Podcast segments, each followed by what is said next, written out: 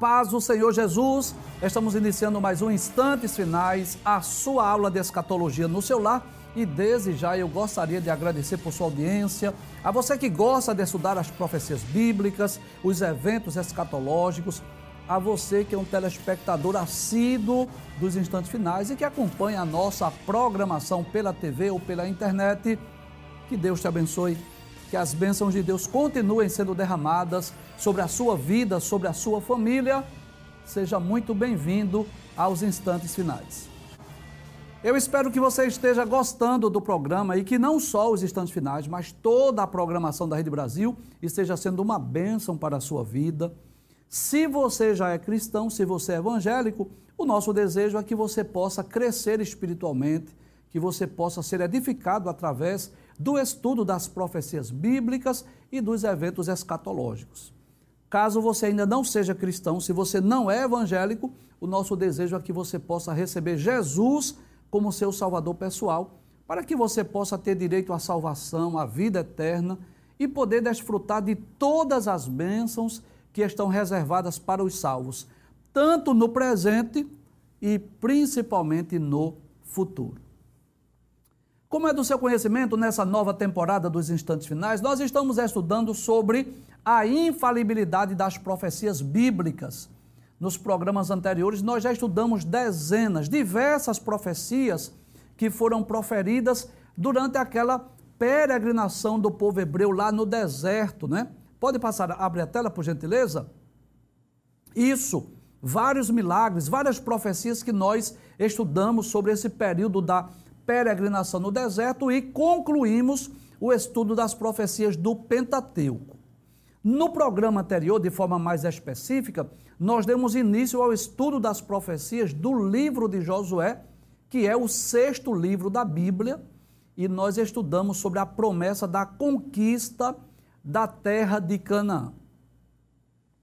Nós vimos no último programa não é, que Josué estava apreensivo, temeroso, receoso pela sua grande responsabilidade de substituir Moisés, de conquistar a terra de Canaã, de distribuir a terra para as tribos de Israel, lembra disso?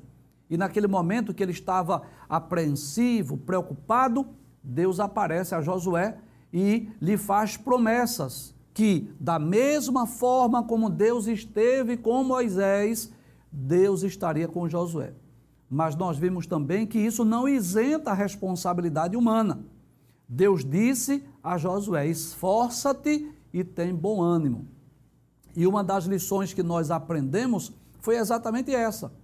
Mesmo que haja uma promessa, mesmo que haja uma profecia, isso não isenta a responsabilidade humana.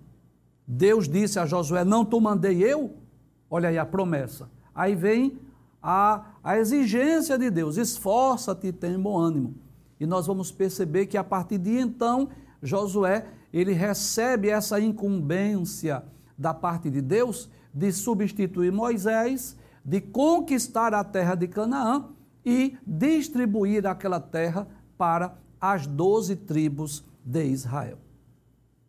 E hoje no programa nós estudaremos sobre uma das profecias mais conhecidas da Bíblia, que é a conquista da cidade de Jericó. Mas eu gostaria de, antes de colocar essa tela, volta a tela lá sobre Josué, que nós estamos, isso, nós estamos estudando aí algumas profecias do livro de Josué. Traz a tela, por gentileza. Isso.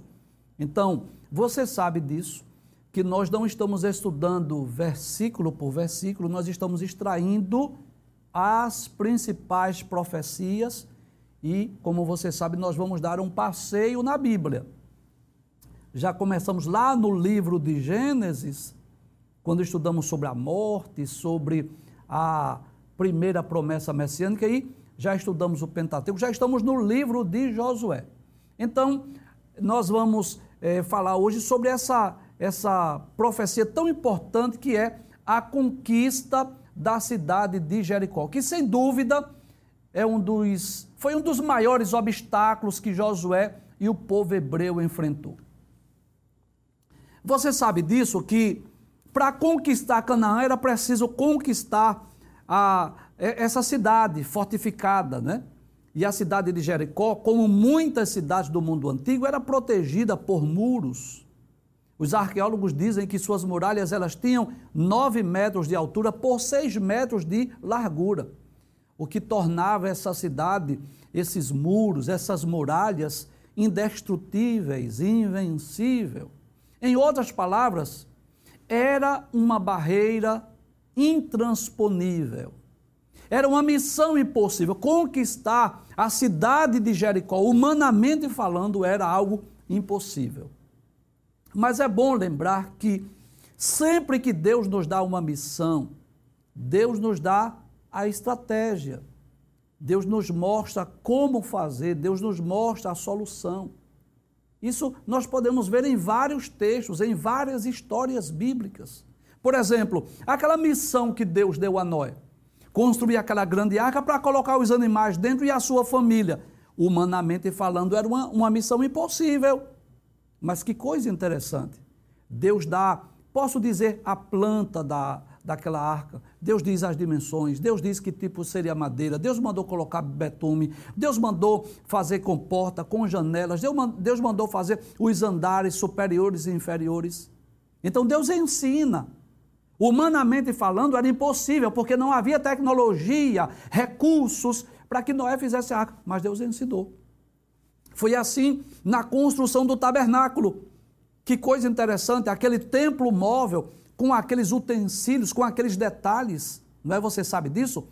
É, o altar dos holocaustos, a pia de bronze, é, a mesa com os pães, o, o altar de incenso, é, o candelabro, a arca da aliança, o propiciatório. Era uma coisa nova.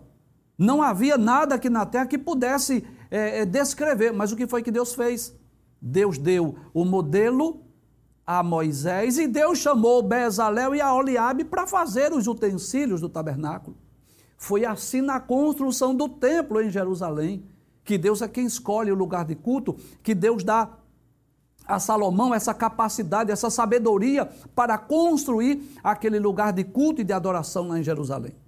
E com a conquista da cidade de Jericó não foi diferente nós vamos perceber que Josué estava diante daquela cidade, diante daquelas muralhas, e ele não sabia o que fazer. Essa é a verdade. Josué não sabia, porque se fosse hoje era fácil. Né? Hoje já existem dinamites, hoje existem recursos tecnológicos para que pudesse derrubar aquelas muralhas. Mas nos dias de, de Josué não havia recurso, não havia tecnologia, mas, como nós já dissemos, Deus vai ensinar, Deus vai dar as estratégias, Deus vai ensinar o que eles deveriam fazer para que as muralhas caíssem e eles pudessem conquistar a cidade de Jericó. Abre a tela, por gentileza. Então, pode passar isso. Mas antes de nós estudarmos o capítulo de número 6, eu, eu quero trazer aqui algumas informações que eu considero muito importantes que nós, na verdade, já estudamos um pouco. Quando nós estudamos outras profecias, nós já falamos aqui, respondendo algumas perguntas também dos nossos queridos telespectadores, nós falamos em algumas ocasiões sobre o anjo do Senhor. Você deve lembrar disso. Então você sabe que no livro de Josué, no capítulo 1, se você tiver uma Bíblia aí, eu quero lhe convidar para você abrir a sua Bíblia para nós é, acompanharmos a, a história bíblica para nós nos situarmos historicamente. Então, no capítulo 1, é o capítulo que Deus aparece a Josué para animá-lo, para fortalecê-lo, para dizer que estaria com ele. No capítulo 2, Josué manda dois espias para observar essa cidade de Jericó. Inclusive, eles foram escondidos por uma prostituta chamada Raabe, você conhece a história, e até aquela prostituta sabia que Israel iria prevalecer sobre a cidade, mas fez um pacto, né, fez um acordo lá com os homens que ela escondeu e eles prometeram que na ocasião da conquista de Canaã, ela e a sua família seria preservada. Capítulo 3 é a passagem do Jordão, capítulo de número 4, as pedras que são tiradas do Jordão para servir de um memorial. Capítulo 5, a circuncisão dos filhos de Israel. E nesse capítulo 5, que é exatamente quando Josué estava ao pé de Jericó. sem saber o que fazer. Observe capítulo de número 5, versículo 13, diz: E sucedeu que, estando Josué ao pé de Jericó, levantou os seus olhos e olhou, e eis que se pôs em pé diante dele um homem que tinha na mão uma espada nua. E chegou-se Josué a ele e disse-lhe: És tu dos nossos ou dos nossos inimigos? Então, se você perceber essa imagem, você vai ver isso. É como se Josué tivesse visto ali um soldado, um guerreiro, que Josué não identificou se esse soldado, se esse guerreiro, ele era cananeu ou se ele era hebreu. Pode trazer a tela, por favor. Se ele era do exército de Israel ou se ele era do exército dos cananeus. Josué não identificou. E Josué pergunta: És tu dos nossos ou dos nossos inimigos? É por isso que você vai ver aí essa imagem. Antes de nós falarmos sobre essa profecia, essa promessa da conquista da cidade de Jericó, eu gostaria de falar sobre este ser que está conversando aí com Josué. Então você vai ver aí Josué com sua espada, com seu, sua lança, na verdade, com o seu escudo, com o seu capacete, e à sua frente está aí este ser que aparece ali com uma espada desembanhada, que Josué não identificou se ele era hebreu ou se ele era cananeu. E quando Josué pergunta, és tu dos nossos ou dos nossos inimigos? Ele disse, não, mas venho agora como príncipe do exército do Senhor. Então veja que era um ser celestial. Não era simplesmente um ser angelical, era um ser celestial alguém superior aos anjos.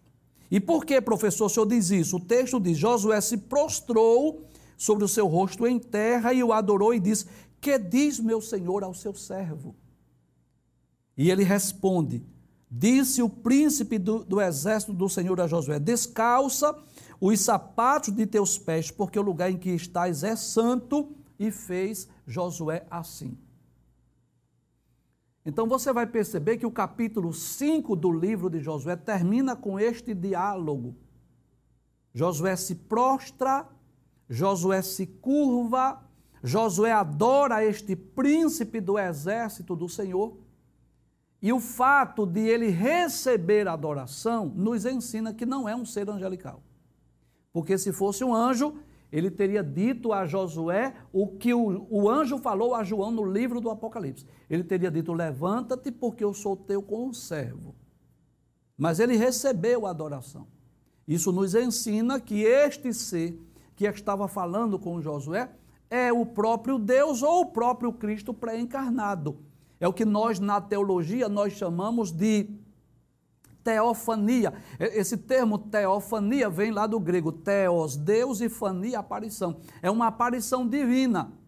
Que esta aparição muitas vezes foi em forma humana e algumas vezes em forma angelical. Mas este ser, esta teofania, esta aparição divina, aparece como sendo é, o próprio Deus ou o próprio Cristo aparecendo. Como aquele ser que lutou com, com Jacó lá no, no livro de Gênesis, como este ser que apareceu a Josué, como aquele que apareceu ao pai e à mãe de Sansão, apareceu a Manoá e a sua esposa, e muitos outros exemplos bíblicos de teofania. Aquele quarto homem lá da fornalha é outro exemplo de teofania. Então nós cremos que este ser que aparece a Josué, talvez o próprio Deus ou o próprio Cristo pré-encarnado, que aparece para fazer essa promessa, para fazer essa profecia, para, para falar sobre essa profecia, né? sobre a conquista da cidade de Jericó. Então, nós trouxemos essas informações para que nós pudéssemos entender quem era este ser que estava conversando com Josué quando ele estava às margens, vamos dizer assim, próximo à cidade de Jericó. Ele estava ao pé de Jericó, como diz o texto que nós lemos, prestes a conquistar esta cidade. Então, o que é que este ser vai dizer a Josué? Abre a tela, por gentileza.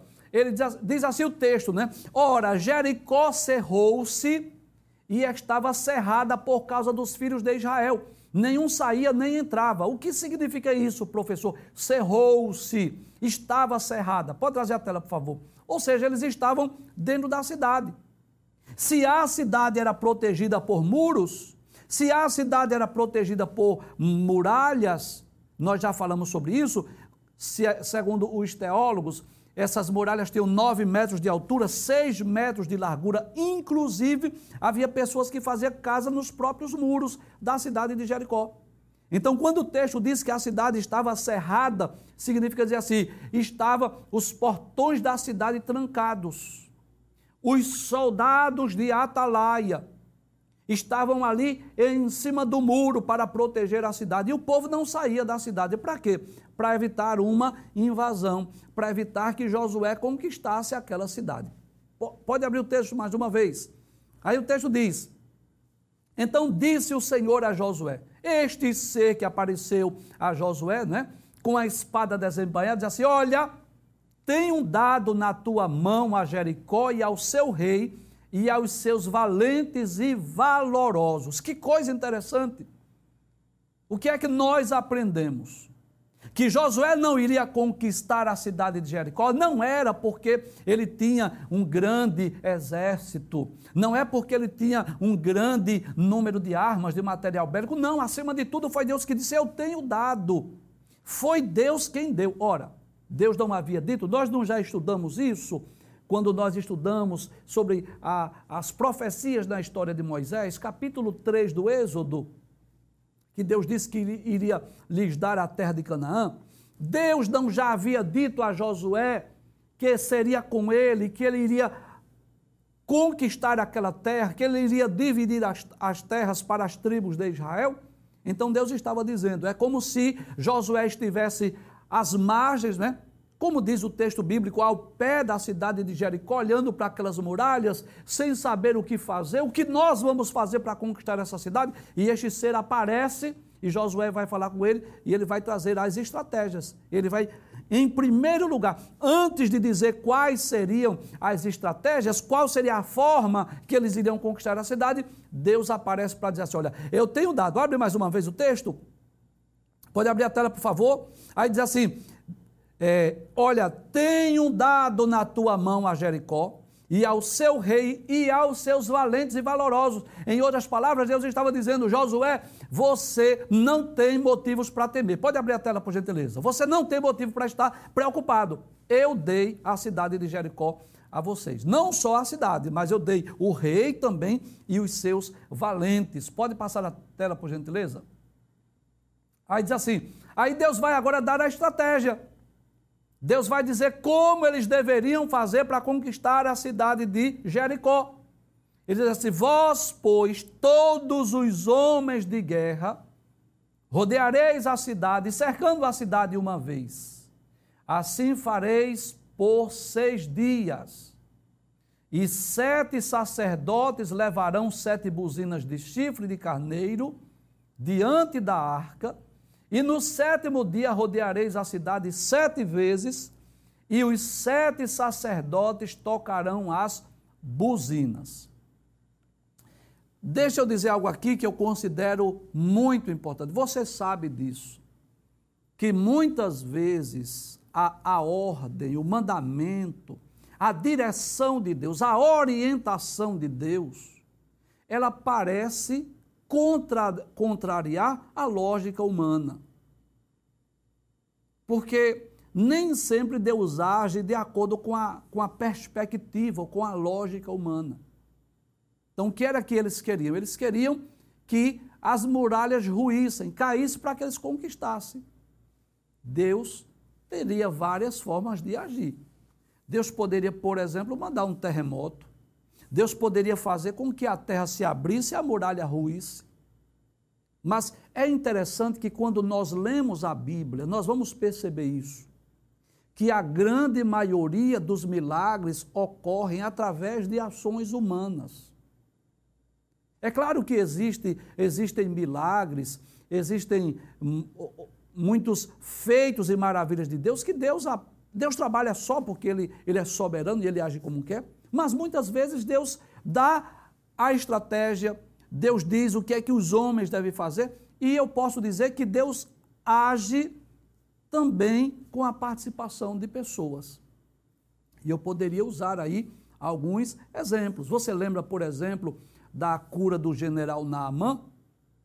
Ora, foi preciso que ele mergulhasse sete vezes lá no Rio Jordão para que ele ficasse curado.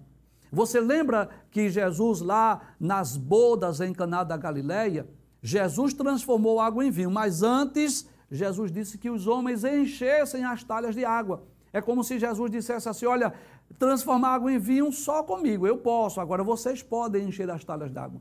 Você lembra diante do sepulcro de Lázaro que Jesus disse: tirai a pedra? É como se Jesus tivesse dito: olha, ressuscitar o defunto, ressuscitar Lázaro, só eu, agora vocês podem tirar a pedra.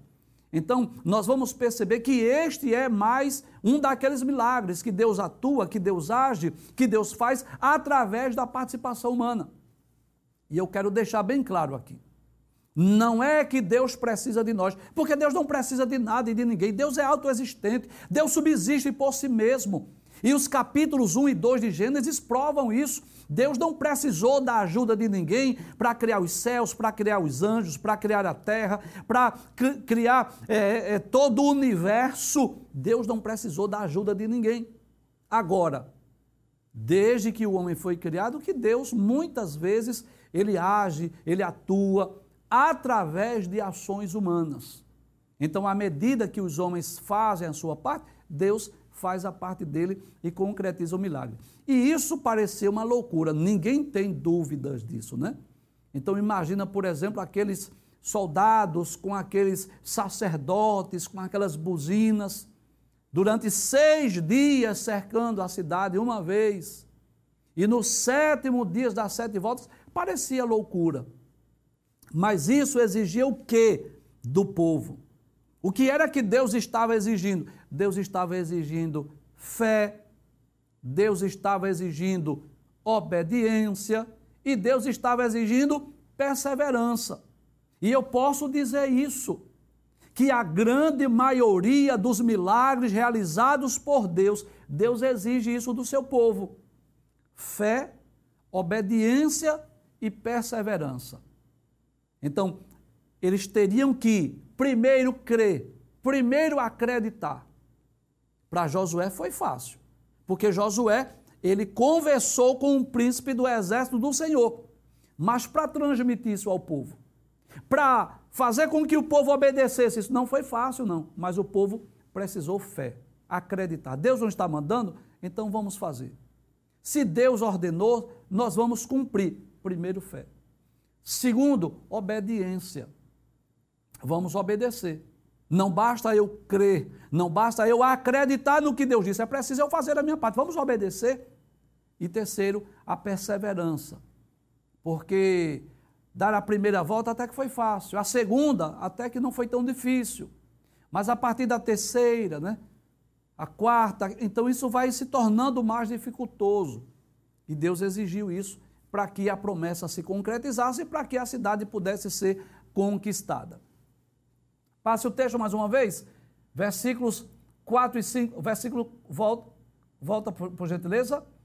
Isso, já lemos isso. Versículo 5 agora, ok, muito obrigado. E será que, tocando-se longamente a buzina de chifre de carneiro, ouvindo voz, o sonido da buzina, todo o povo gritará com grande grita, ou seja, um grande grito.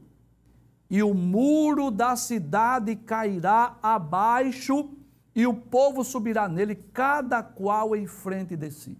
Então, essa foi a estratégia de Deus. Pode trazer a tela. A estratégia que Deus deu a Josué para que ele transmitisse ao povo, para que aqueles muros pudessem cair, porque depois que os muros caíssem, aí se tornaria fácil a conquista da cidade de Jericó. Vamos ver agora o cumprimento? Está, pode passar a tela por gentileza?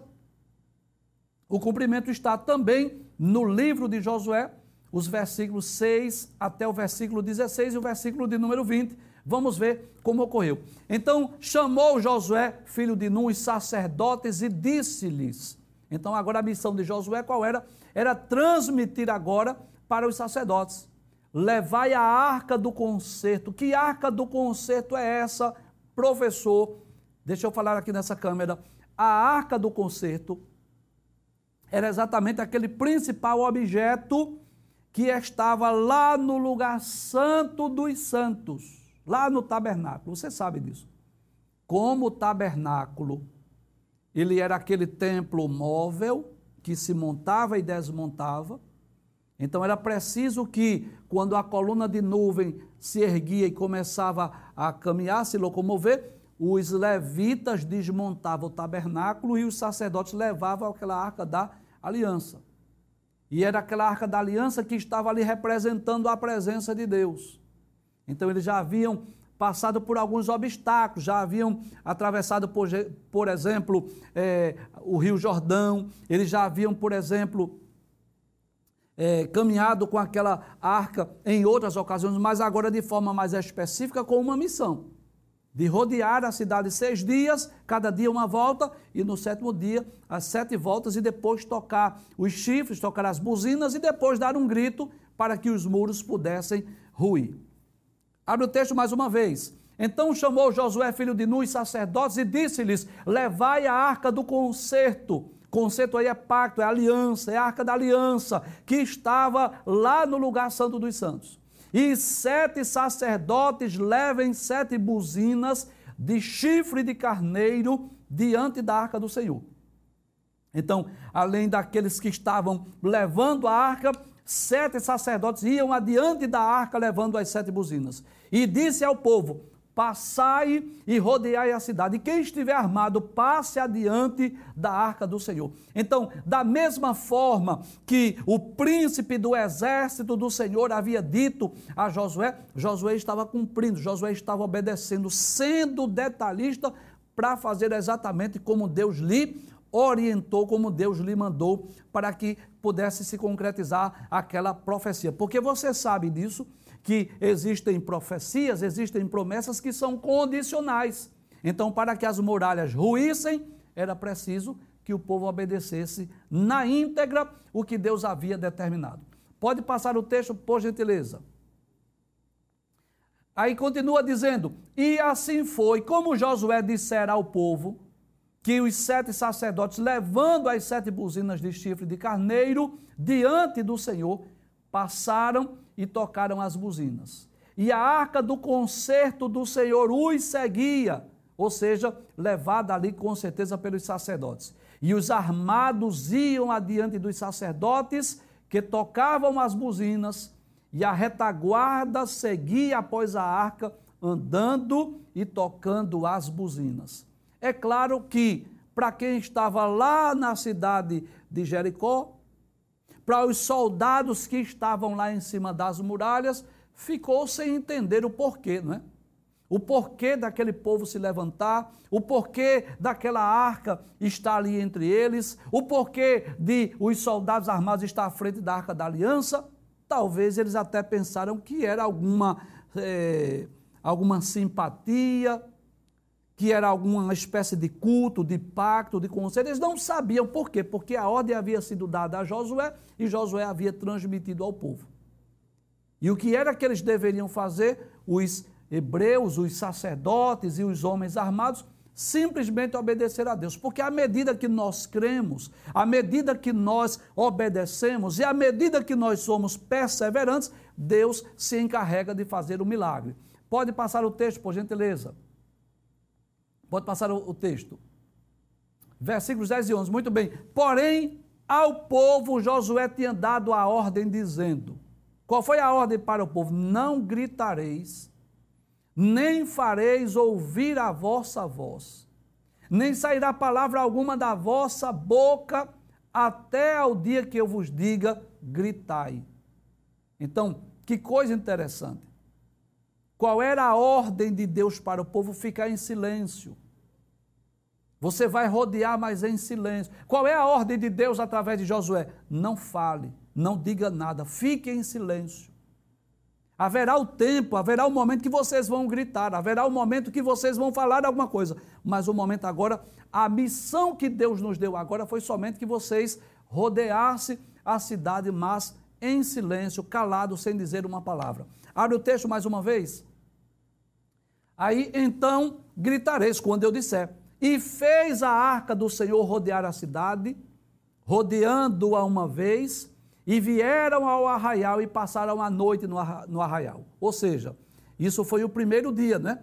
Depois que rodeou a cidade uma vez, voltaram para o arraial e passaram a noite no arraial. Professor, o que é o arraial? Era aquele lugar que eles escolhiam para eles fazerem o acampamento.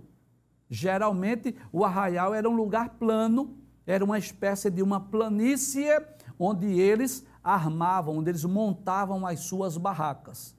Então era o momento em que eles iam acampar, em que eles iam dormir, que eles iriam descansar. Para quê? Para que no outro dia eles pudessem dar continuidade àquela missão que Deus havia lhes entregue. Pode passar o texto, por gentileza. Depois Josué se levantou de madrugada e os sacerdotes levaram a arca do Senhor, já no outro dia, já no dia seguinte. E os sete sacerdotes que levavam as sete buzinas de chifre de carneiro diante da arca do Senhor iam andando e tocando as buzinas. E os armados iam adiante deles, e a retaguarda seguia atrás da arca do Senhor. Os sacerdotes iam andando e tocando as buzinas. Isso era o que? O segundo dia, não é? Mais uma vez, vamos seguir conforme Deus orientou. Vamos ser perseverantes, não vamos desistir, nós não vamos parar, nós vamos adiante. Porque Deus tem um tempo, Deus tem uma forma, Deus tem um modo de agir. Então nós não podemos parar na caminhada, nós temos que dar continuidade à orientação divina. Pode passar o texto mais uma vez? Pode passar o texto. Versículos 14 e 15. Assim rodearam uma vez, outra vez a cidade, no segundo dia, e tornaram para o arraial. Ou seja, mais uma vez voltaram, dormiram, descansaram. E assim fizeram seis dias. Não era assim que deveria ser feito? Durante seis dias rodear uma vez? Então eles já cumpriram a primeira etapa, a primeira missão. Os seis primeiros dias já rodearam a cidade uma vez. Pode abrir o texto mais uma vez, por gentileza. E sucedeu que ao sétimo dia, ou seja, aquele dia especial em que seriam sete voltas, madrugaram ao subir da alva. O que significa isso, professor? Ao amanhecer o dia, e da mesma maneira rodearam a cidade, só que dessa vez sete vezes. No mesmo dia rodearam a cidade sete vezes. Naquele dia somente rodearam a cidade sete vezes. É claro que é possível que eles não tenham visto necessariamente nenhum barulho de pedras caindo. É possível que eles não tenham visto nenhuma rachadura nos muros. É possível que eles não tenham visto nenhum indício de milagres. Mas eles estavam ali perseverando, continuando, persistindo, sem parar, sem desistir, sem proceder, sem voltar atrás, seguindo adiante naquele projeto que Deus havia falado. Pode passar o texto, versículo 16. E sucedeu que, tocando os sacerdotes a sétima vez as buzinas, disse Josué ao povo: Gritai, porque o Senhor vos tem dado a cidade. Ou seja, depois que eles rodearam os seis dias a cidade. E no sétimo dia, depois que eles rodearam sete vezes, que os sacerdotes tocaram as buzinas, aí Josué diz ao povo: agora chegou a vez de vocês gritarem. Vocês passaram esse período todo calado, pode trazer a tela, sem dizer uma palavra, agora chegou a vez de vocês gritar. E ali eles gritaram, obedecendo a voz de Deus através de Josué. E o que é que acontece? depois da sétima volta, no sétimo dia, ou seja, das treze voltas. Concorda comigo? Se seis dias eles rodearam uma vez, e no sétimo dia, sete vezes, foram treze voltas. Na décima terceira volta, depois que os sacerdotes tocaram as buzinas e eles gritaram, o que foi que aconteceu? Pode abrir a tela, por gentileza, versículo 20, que é o último texto que nós vamos estudar hoje. Diz assim: Gritou, pois, o povo, tocando os sacerdotes as buzinas e sucedeu que, ouvindo o povo o sonido da buzina, gritou o povo com grande grita, e o muro caiu abaixo, E o povo subiu à cidade, cada qual em frente de si, e tomaram a cidade. Pode observar nessa imagem aí, que dá para você ter uma ideia do que estava ocorrendo. Os muros ruindo, os muros caindo, e lá adiante estava o quê? A cidade de Jericó, que foi conquistada. Deixa eu falar aqui nessa câmera, por gentileza. Com certeza, essa é uma história muito conhecida. Até as crianças sabem contar essa história da conquista da cidade de Jericó. Mas nessa história aí, não está apenas o milagre que Deus fez, não está apenas, nós não extraímos apenas aquelas três lições que nós falamos, lembra disso? A necessidade da fé, da obediência e da perseverança, mas nós aprendemos outras lições na conquista dessa cidade. Primeiro, esta é mais uma das profecias infalíveis da Bíblia.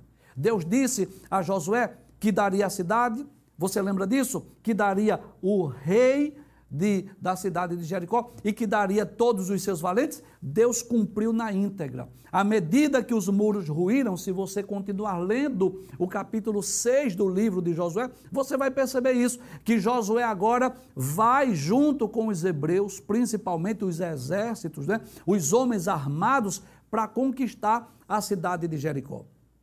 Mas que coisa extraordinária nós podemos ver nessa história você lembra que nós falamos da prostituta Raabe? Que a história dela começa no capítulo 2, quando Josué envia dois espias para ver a cidade de Jericó e aquela mulher esconde os dois espias.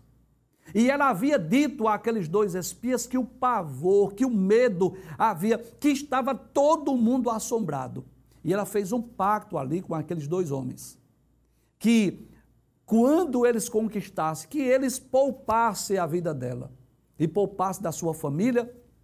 Ela botou lá um cordão de escarlata, lá na, na sua janela, lá na sua porta, na sua casa, para que eles pudessem identificar. E é interessante que quando Josué vai conquistar essa cidade, Josué traz a memória, Josué traz a lembrança dessa prostituta Raabe, para que ela e a sua família fossem poupados, fossem preservados em meio àquela destruição. E o que é mais interessante é que essa prostituta chamada Raabe, ela vai fazer parte da genealogia de Cristo. Se você ler Mateus capítulo de número 1, nós vamos perceber isso nós vamos perceber que aquela mulher, mesmo sendo uma meretriz, mesmo sendo uma prostituta, mas a sua fé, a sua confiança no Deus de Israel, no Deus dos hebreus, fez com que ela não somente fosse poupada da destruição, mas também que ela pudesse é, fazer parte da genealogia de Cristo. Que coisa maravilhosa! Isso nos traz uma grande lição é que em meio ao caos, em meio à destruição, em meio às ruínas daquela cidade, aquela mulher pôde ser salva através de um ato de fé. E lendo a Bíblia Sagrada, lendo as profecias bíblicas, nós podemos dizer que também uma grande destruição está para vir sobre este mundo. Sabia disso? Você sabe. Nós já estudamos sobre os eventos escatológicos, nós já estudamos sobre as profecias do livro do Apocalipse e grandes destruições ocorrerão na terra durante o período denominado de grande tribulação. Através da abertura de sete selos, através do toque de sete trombetas, através do derramamento dos sete cálices da ira de Deus. Muita morte e muita destruição está para vir. Mas aqueles que crerem em Cristo, e o receberem como Senhor e Salvador das suas vidas, poderão escapar daquela grande destruição que está para vir sobre o mundo. E da mesma forma como a prostituta Raabe e a sua família foi poupada, foi preservada daquela destruição, os salvos no futuro serão também poupados, serão também preservados da destruição que está para vir sobre o mundo inteiro.